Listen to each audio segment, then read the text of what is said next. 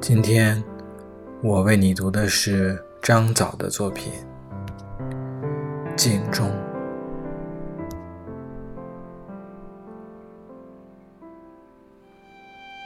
只要想起一生中后悔的事，梅花便落了下来。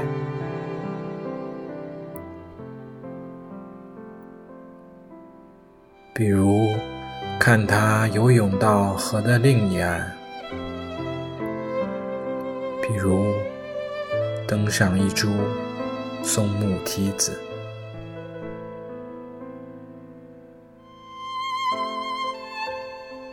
危险的事固然美丽，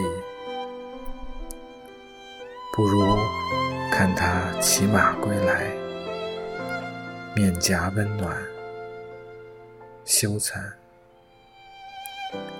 低下头回答这皇帝。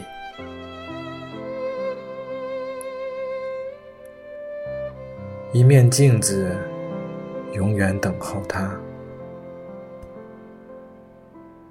让他坐到镜中常坐的地方，望着窗外。只要想起一生中后悔的事，